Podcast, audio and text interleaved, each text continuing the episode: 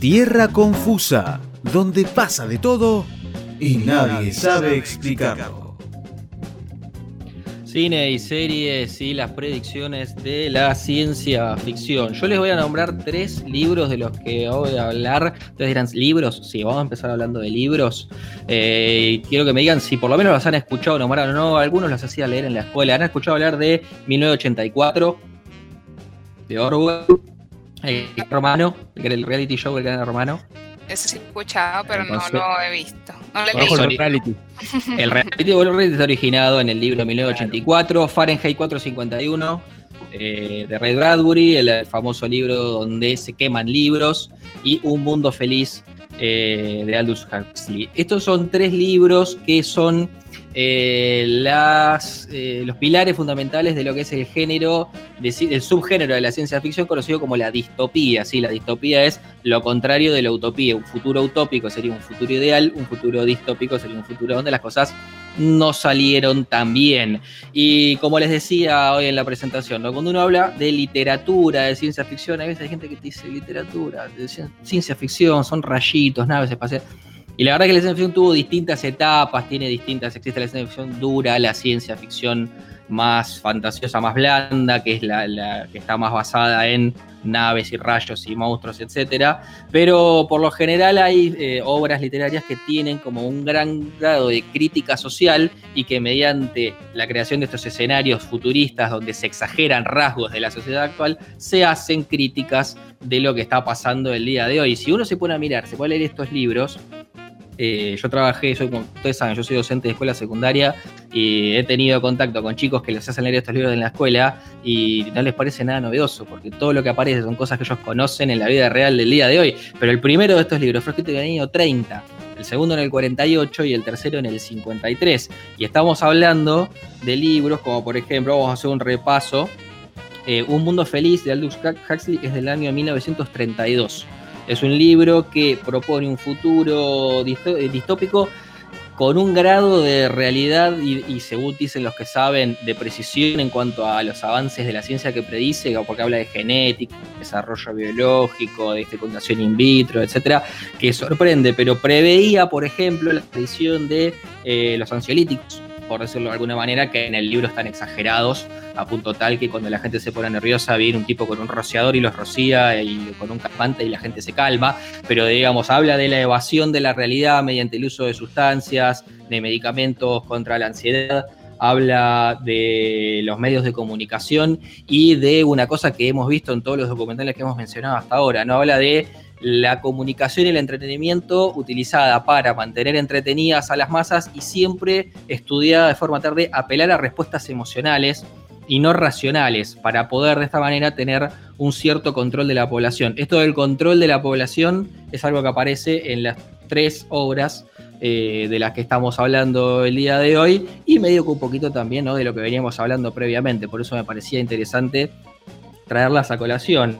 Eh, el libro siguiente en orden cronológico es 1984, George Orwell, el libro de donde sale la idea de Gran Hermano, esta idea de algo presente, gigantesco, que nos observa y nos mira todo el tiempo. Eh, George Orwell era un militante de izquierda, un militante comunista, que eh, hasta llegó a, a pelear en la guerra civil española a favor de eh, la resistencia, digamos, en contra del franquismo y hay distintas interpretaciones de lo que quiere decir su obra, no nos vamos a meter en esto porque se puede hacer un programa entero hablando del tema, pero básicamente lo que hace es una crítica de los regímenes totalitarios. En el caso de él, viniendo de su tendencia política, se interpreta un poco más hacia una crítica a la eh, Unión Soviética, pero no necesariamente se, digamos, se puede utilizar para hablar del totalitarismo en general y es por eso que históricamente distintos grupos políticos en debate se le han tirado con este libro por la cabeza, porque todos dicen esto hablo de vos, esto habla de vos puede ser de cualquiera de los dos casos. Eh,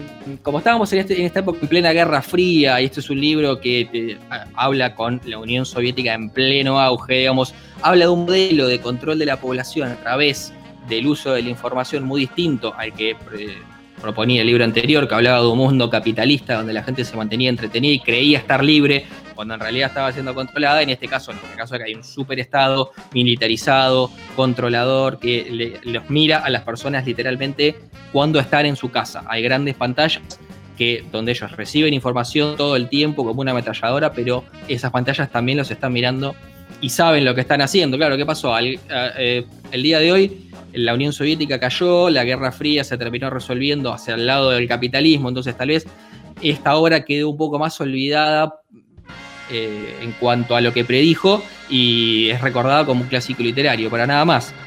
Y cronológicamente la tercera obra que les quería mencionar era Fahrenheit 451, muy conocida de Ray Bradbury, en donde se plantea también un escenario bastante similar al de Un Mundo Feliz un mundo hipercapitalista, hiperconsumista e hipercomunicado. Acá aparece la pantalla, la pantalla como algo que está todo el tiempo y en todos lados. Y de hecho, los personajes de este libro eh, tienen como símbolo de estatus el tener la mayor cantidad de pantallas posibles en su casa y viven comunicándose a través de esas pantallas con sus familiares, amigos, compañeros de trabajo, etc. No sé si les hace acordar algo esto que les estoy diciendo a la eh, realidad misma. A la realidad misma.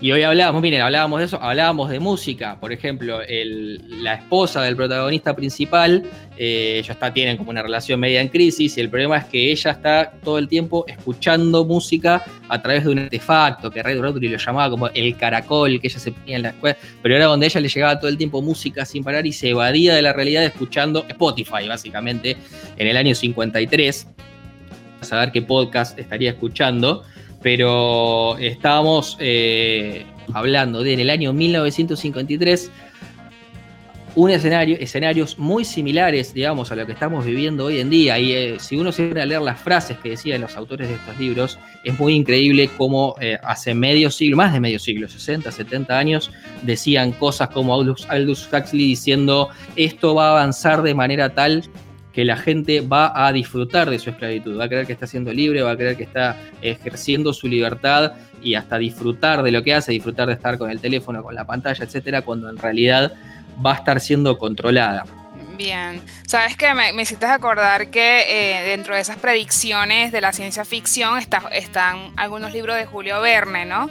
Y creo que en, en, París del siglo XX, creo que él habla del Internet. Obviamente no le llama Internet, y ese fue en el 1870 y algo, 73, que, que es ese libro, y él habla de una red de comunicación eh, internacional. O sea, obviamente no le llama Internet, no sabía que existía, pero en ese momento ni había sospecha, pero el, tipo tenía una imaginación tal que logró como predecir eso, ¿no? Obviamente el libro no, no va del todo eso, pero... Em, pero bueno, no, lo toca el lado distópico como dice, como lo que tú estás hablando hoy, pero sí toca ciertas cosas que se hicieron realidad.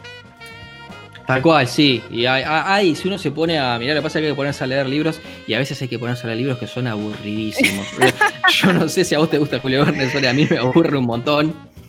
No, a mí sí me gusta, a mí sí me gusta, pero eh, bueno, hay, diferentes gustos.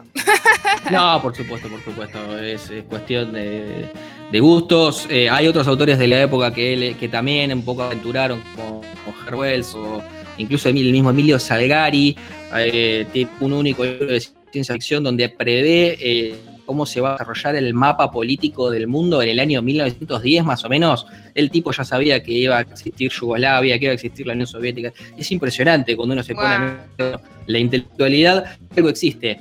Todas estas obras que yo le estoy hablando tienen adaptaciones, adaptaciones como miniserie, adaptaciones como películas, mayormente son películas para televisión. Hay una muy reciente de Fahrenheit 451, hecha hace poco. La verdad, dicho esta sección, este tipo que no sabe nada pero les habla de cine, no vale mucho la pena de verdad, salvo que no pasemos al terreno libres interpretaciones. Las que están leves basadas en estas obras pero se toma libertades de hacer otra cosa. Y yo les quiero hablar, la gente que me conoce va a revolear los ojos y va a decir otra vez, va a hablar de Brasil. Brasil es una película del año 1985. Eh, no me pregunten por qué se llama Brasil, porque transcurre en Inglaterra. Nunca quedó demasiado claro por qué el actor le puso más allá de que suena esa musiquita que dice Brasil, la, la, la, la, suena toda la película y posiblemente venga por ese lado. Es una libre interpretación de 1984. Transcurre en Inglaterra, es, hay un super estado muy burocrático en donde el máximo ente de poder es el Ministerio de la Información. Ministerio de Información que está constantemente chequeando qué hacen todos los ciudadanos, haciendo infinidad de trámites y trámites y trámites burocráticos alrededor de esos nombres. Un día, por algún motivo eh, propio de las máquinas que procesaban la información, hay un error y terminan eh, sindicando como esta a una persona que no tenía nada que ver y a partir de allí se desata como una suerte de escándalo, de no de escándalo, sino de cuestión burocrática que nuestro personaje principal, que es un trabajador de la burocracia del Ministerio de Información, va a tratar de seguir y, lo, y en el medio se va a encontrar con un interés romántico que lo va a llevar a tomar decisiones no del todo inteligentes. No les quiero decir demasiado porque quiero que la vean. Es una película de los años 80. En los años 80 las películas eran muy distintas que ahora. Las películas podían tener en, el mismo, en las mismas dos horas, dos horas veinte que dura esta, un poco de comedia y un poquito de oscuridad por otro lado. Eh, no, no, eran tan amables como suelen ser las comedias del día de hoy. Tal vez hay, mucha gente a la que les parezca chocante, pero yo creo que eso las enriquece bastante. Y es un esfuerzo de producción monumental que lamentablemente pasó bajo el radar porque fue pagada por otras películas contemporáneas como Blade Runner, que yo entiendo porque le ha pasado por encima, y aparte tiene una temática general que es un poco más grande, que es la condición humana. Pero honestamente es una película que tiene mucho mejor trabajo, mucho más eh, llena de intenciones segundo a segundo, esas películas que uno las ve diez veces y les encuentra siempre algo nuevo. Y si les queda todavía un poquito de cariño por ese cine que cuando quería hacer un poco de fantasía tenía que recurrir a efectos que no eran digitales, yo les invito a que la vean. Eh, como lo que es, es una representación eh, es lo que se llama algo no naturalista, cuando las actuaciones no necesariamente son gente actuando como la vida real, sino un poquito más teatralizadas, vieron un poquito más exageradas a la hora de expresarse, pero les prometo que vale la pena.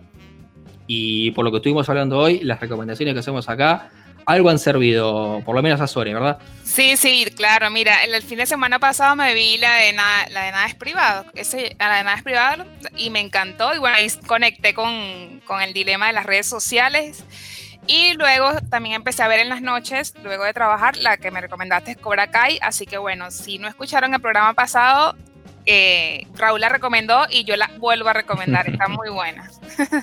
Levanta el puño el equipo. Este equipo banca Cobra Kai, ¿no? Obvio. genial, es genial, es genial. Me gustó bastante. Ah, para cerrar la sección, les hago una pregunta. ¿Quién les cae mejor de Cobra Kai? ¿Johnny o Daniel San? Uy. Es fácil de contestar, ¿no? Sí, no. No, no, no, no es fácil. Yo eh, de chico tal vez no lo hubiese querido, pero de grande yo sería amigo de Johnny. No sé ustedes. Sí, este, hasta el último momento el tipo mantuvo, o sea, yo dije, bueno, este tipo va a seguir con su rudeza, ¿no? Fue lo que pensé, pero bueno, en el último momento me di cuenta como que sí, tiene su corazoncito. Y sí, sí, también más o menos opino lo mismo, pero voy por la rusa el método de la mm, bueno, eh, va a ir por problemas. Vamos a dar un corte para resolver estos problemas entre Cobra Kai y Miyagi-Do. En un ratito volvemos eh, con Mundo Digital.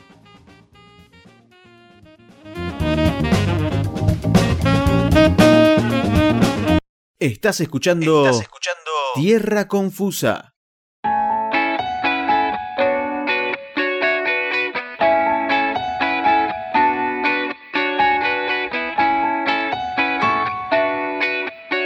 Mundo digital, dos puntos, el algoritmo está de moda, Sore.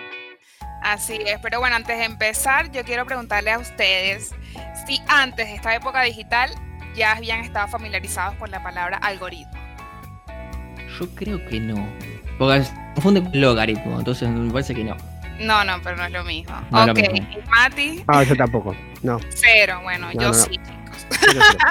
Obviamente yo sí, porque bueno, soy ingeniería de sistemas hace 10 años aproximadamente. Sí, 10 años exactamente.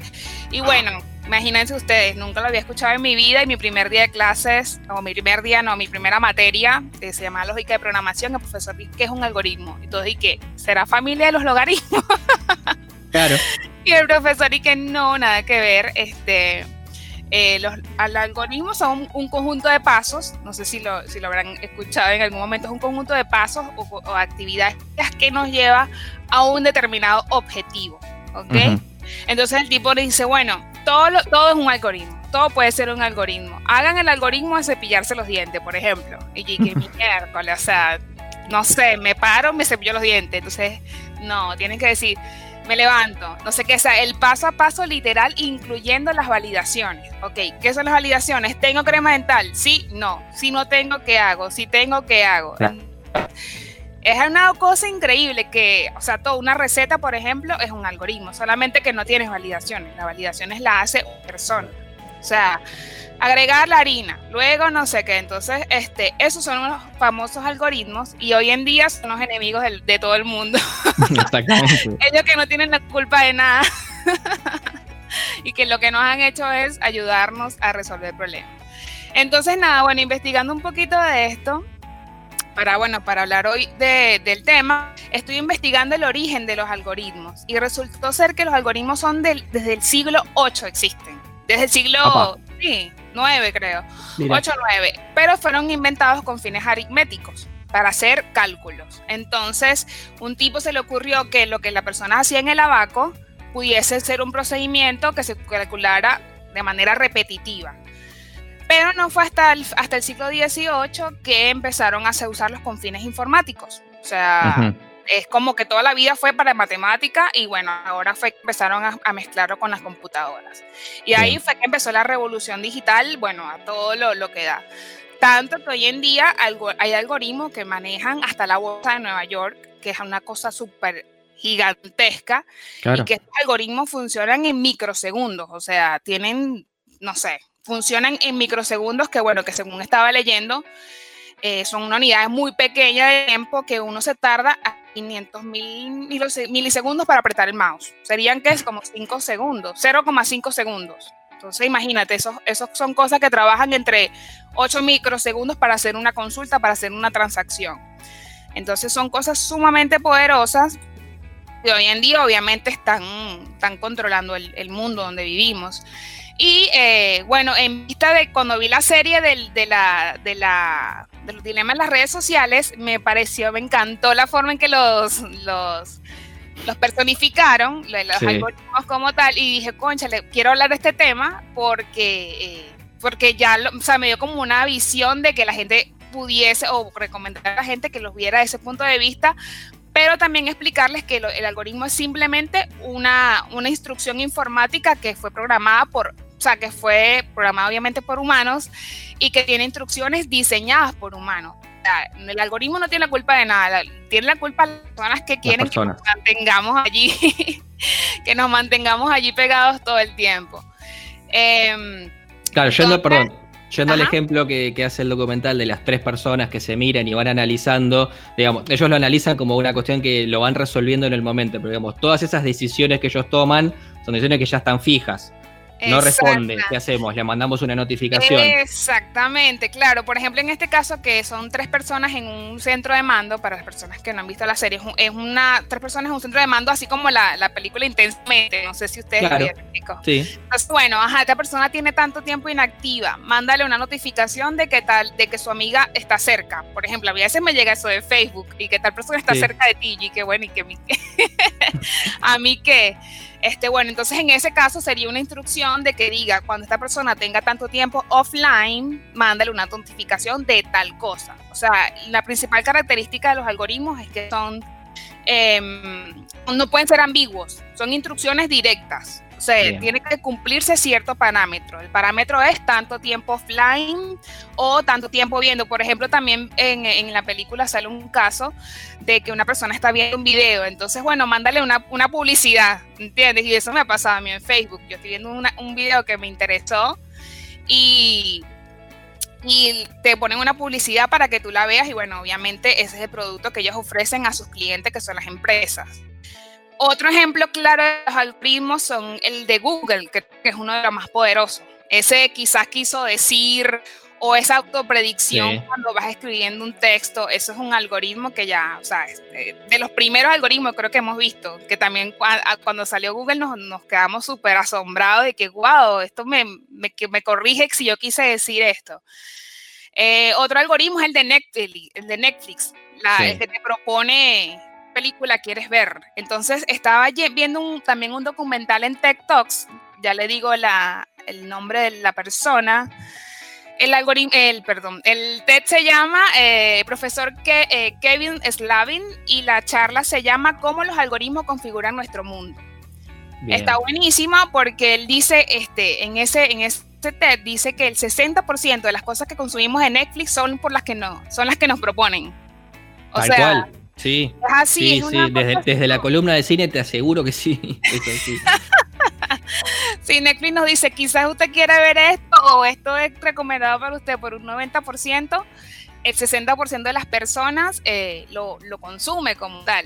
Y el tipo en, el, en, el, en la dice, no, eh, bueno, no, no, en la serie dicen, no consumas lo que YouTube te propone o no consumas lo que el, algoritmo te propone porque ya ahí te están enganchando. Por lo menos busca algo que tú quieras realmente ver.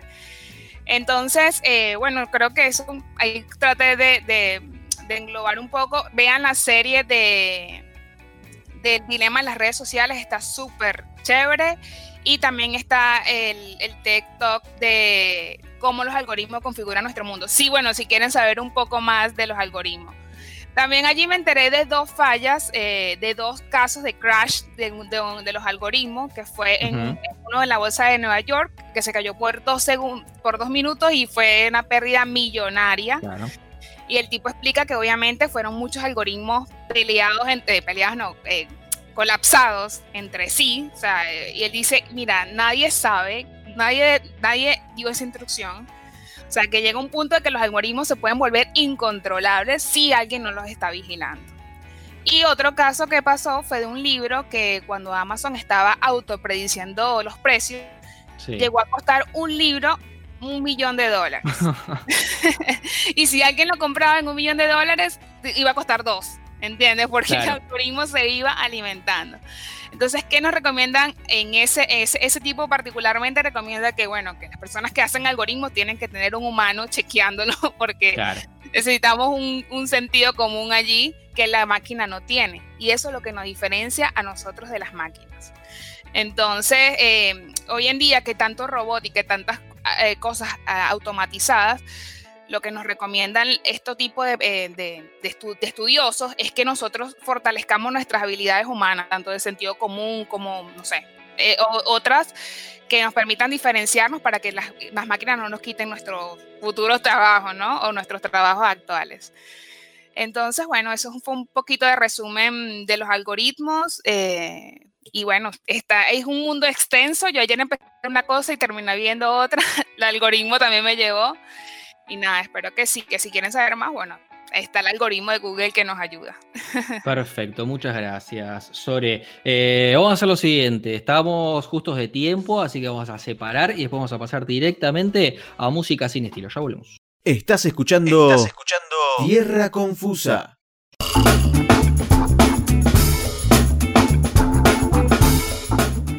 Ahora sí, música sin estilo con Mati Taborda. Creo que tenemos un poquito más de tiempo que la última vez, Mati. Creo que vamos a llegar bien.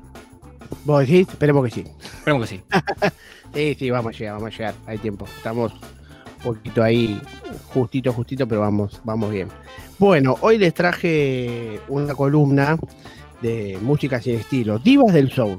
Porque dije, vamos a hablar un poco de las mujeres, un poco de este gran estilo eh, este gran ritmo del soul que viene por allá de los años, empezó más o menos por el año 1950, eh, este, en los años 60, luego viene el estilo, marca la, la, música como, va a decirlo justamente, bien educadamente, eh, la música del estilo negro, del, corazón de los Estados Unidos, de la población negra, ¿no? Si bien empezó siendo canciones románticas, como cualquier otro tipo de, música, de estilo, en los años 60, eh, un poco se empezó a eh, diferenciar por todo lo que pasa, que actualmente pasa en los Estados Unidos, esta eh, discriminación racial que hay entre los blancos y los negros, y bueno, y fue como tomada una, como una bandera, digamos, alzada, ¿no? Porque ahí empezaron a ser tanto artistas, hombres y mujeres, hombres como por ejemplo te puedo nombrar a, eh, no sé, eh, Marvin Gaye, por ejemplo. Eh, este yo, por ejemplo, podemos Steve Wonder, ¿por qué no? También, entre muchísimos otros. Este, Wilson también. Este, se formó un poco contra canciones, empezaron a hacer canciones contra la, la, lucha racial. Este, y bueno, aparte de tener sus canciones de mensaje, como cualquier otro tipo de románticas, de mensajes en general. Este, así que, pero quise apuntarlo un poco más para lo de las mujeres, porque el soul tiene eso, eh, tiene esa característica de buenas mujeres, buenas voces, voces muy, muy golpadas, muy, muy finas, muy gruesas, muy lindo de escuchar. Entonces dije, vamos a hacer un top 5 de grandes artistas, mujeres. Eh, y una de las primeras, la que me ocurrió, es nada más nada menos que Aretha Franklin, con la canción que la hizo en la, en la película Los Blues Brothers, no sé si la viste. Eh, diez veces. ¿La viste diez veces? ¿Las dos? Cada una, la uno y diez veces la dos. Es buenísimo, muy buena película. Así que acá le traje una gran canción de Aretha Franklin llamada Ting. Escuchamos un poco.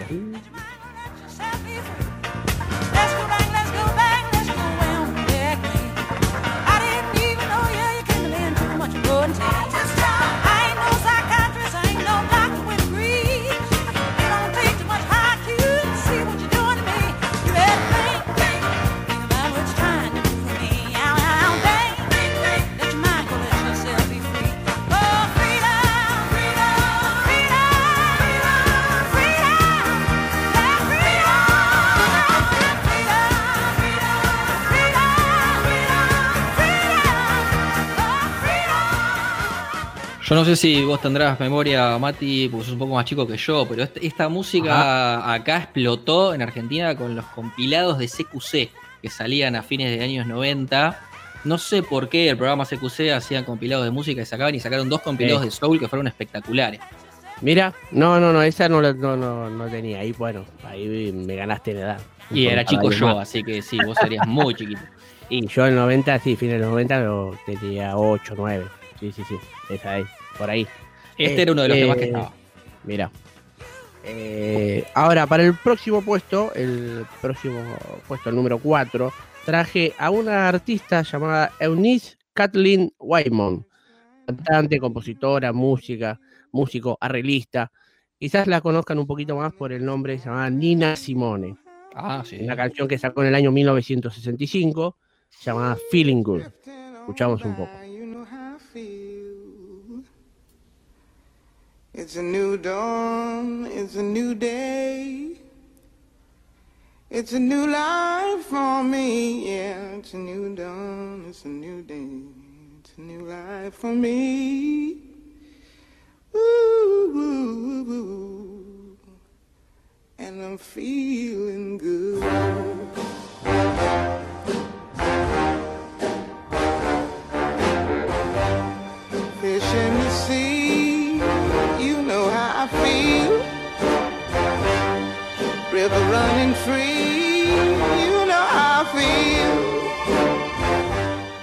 canción suena en una publicidad que está circulando mucho el día de hoy y no me puedo acordar que es, no me la voy a acordar, pero está sonando.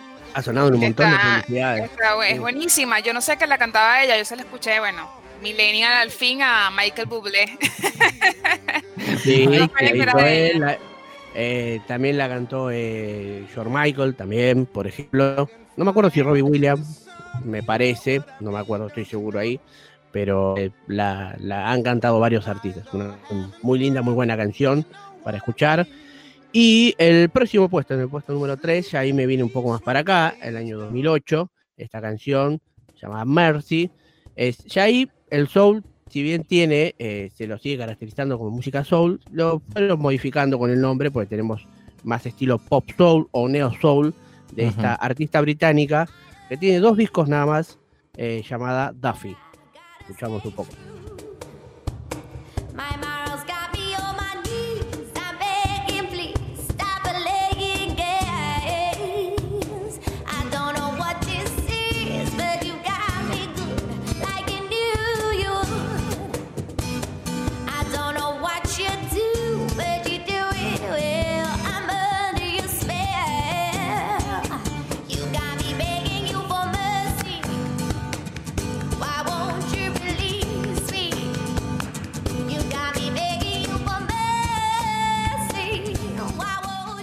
Dijiste británica y yo dije Amy Winehouse. Menos mal que no lo dije antes que tires la canción, ¿no? Ah, viste, te querías, te querías adelantar, eso pasa. Ah, ok. Justamente en el puesto 2 no podemos dejar afuera, dije, a la gran Amy Winehouse, que, eh, bueno, nada, ha hecho grandes canciones como You, No I Am God, Back to Black, por ejemplo, una gran artista que, bueno, nos dejó eh, a los 27 años. El Club de los 27. El Club de los 27, exactamente. Así que acá les trajo una linda canción de ella, Stronger Than Me, del año 2003.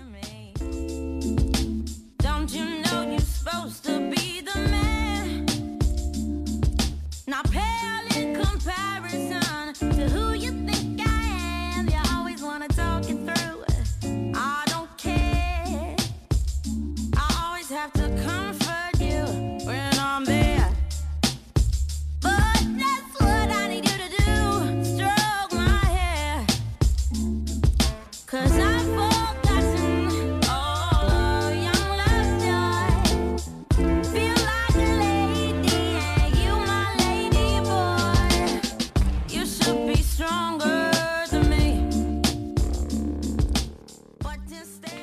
hay algo que a mí me gusta de Amy Winehouse es que inauguró tal vez esto de tomar temas clásicos y después transformarlos a soul. Tiene mucha versión que es muy buen tono de soul.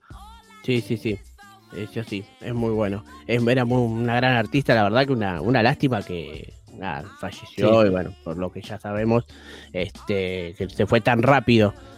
Tranquilamente ahora, pues, discos, pero a patada. ¿Y cuántos discos salieron post muerte de, ella, ¿no?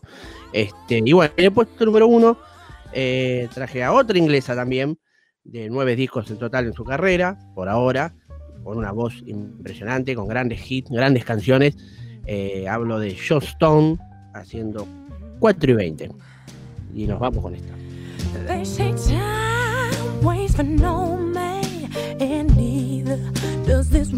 I've